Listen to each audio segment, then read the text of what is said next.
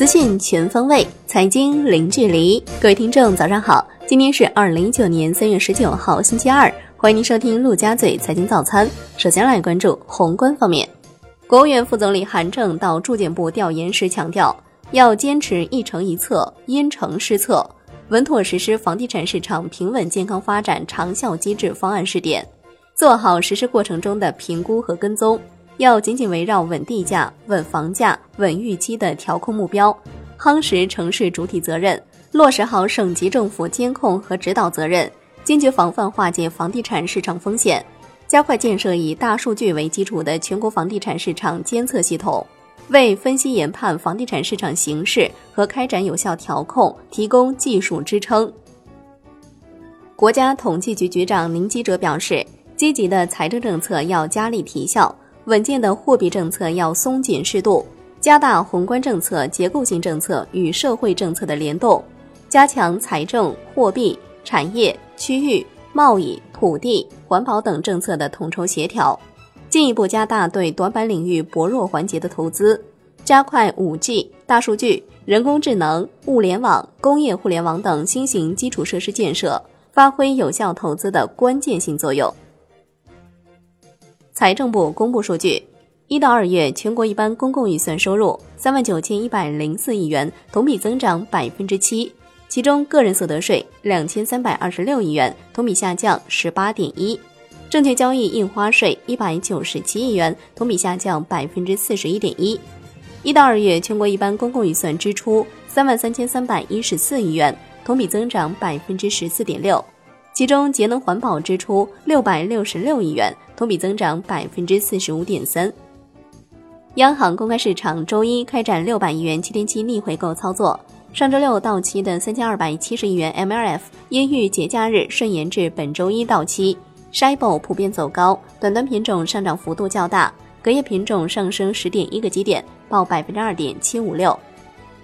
来关注国内股市。沪指收涨百分之二点四七，最终报收在三千零九十六点四二点。深圳成指涨近三百点，创业板指涨百分之二点六七，连续收复十日线和五日线。两市成交八千三百二十六亿元，较上两日明显放量。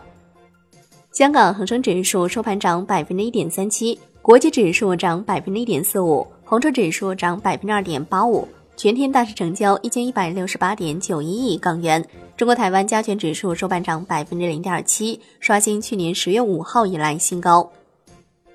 证券时报报道，首批科创板上市企业名单或有望在二十二号，也就是本周五对外集中发布。保荐机构正在接受最后培训。中国证券报报道，保荐机构今天已经可以为你在科创板上市企业提交申请文件。在筛选过程当中，若同一家券商提交申请文件因不符合科创板相关规则要求，连续两次被拒收，那么该券商或将在三个月内停止申报新项目，三个月后可继续申报。央行公布二月份金融市场运行情况，沪市日均交易量是两千五百七十二亿元，环比增长百分之一百点八七；深市日均交易量是三千三百五十八亿元。环比增长百分之九十七点三二，债券市场共发行各类债券二点四万亿元。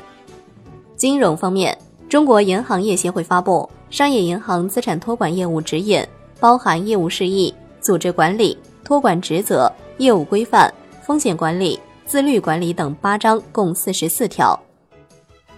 银保监会起草关于规范人身保险公司中短期产品有关问题的通知，已向各人身险公司下发并征求意见。意见指出，保险公司不得将终身寿险、年金保险、护理保险设计成中短期产品。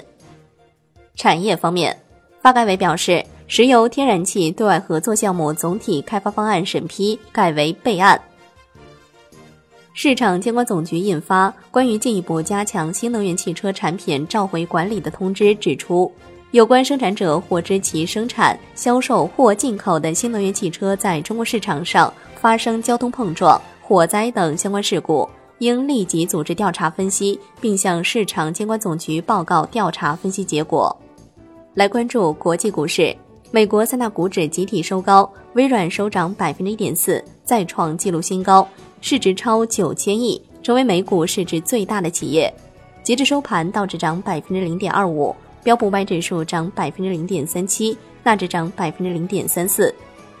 欧洲三大股指多数收涨，德国 d x 指数收跌百分之零点二五。亚太股市收盘普涨。商品方面，COMEX 黄金期货收涨百分之零点零五，COMEX 白银期货收涨百分之零点一七。交易商正在等待美联储本周货币会议政策决议。Newmax 原油期货收涨百分之零点七八，报五十九点二八每每桶。伦敦基本金属多数下跌。LME 期铜、LME 期镍收涨，国内商品期货夜盘多数上涨，焦煤、动力煤收跌。来关注债券方面，十年期主力合约跌百分之零点一九，五年期主力合约跌百分之零点一二，两年期主力合约跌百分之零点零四。国债现券交投依旧不振，十年期国债汇券收益率小幅上行。最后来关注外汇方面。在人民币对美元十六点三十分收盘价报六点七一二三，人民币对美元中间价调升七十九个基点，报六点七零八八。二月份银行结汇六千九百九十七亿元人民币，售汇八千零一十一亿元人民币，结售汇逆差一千零一十三亿元人民币。好的，以上就是今天陆家嘴财经早餐的全部内容，感谢您的收听，我是夏天，下期再见喽。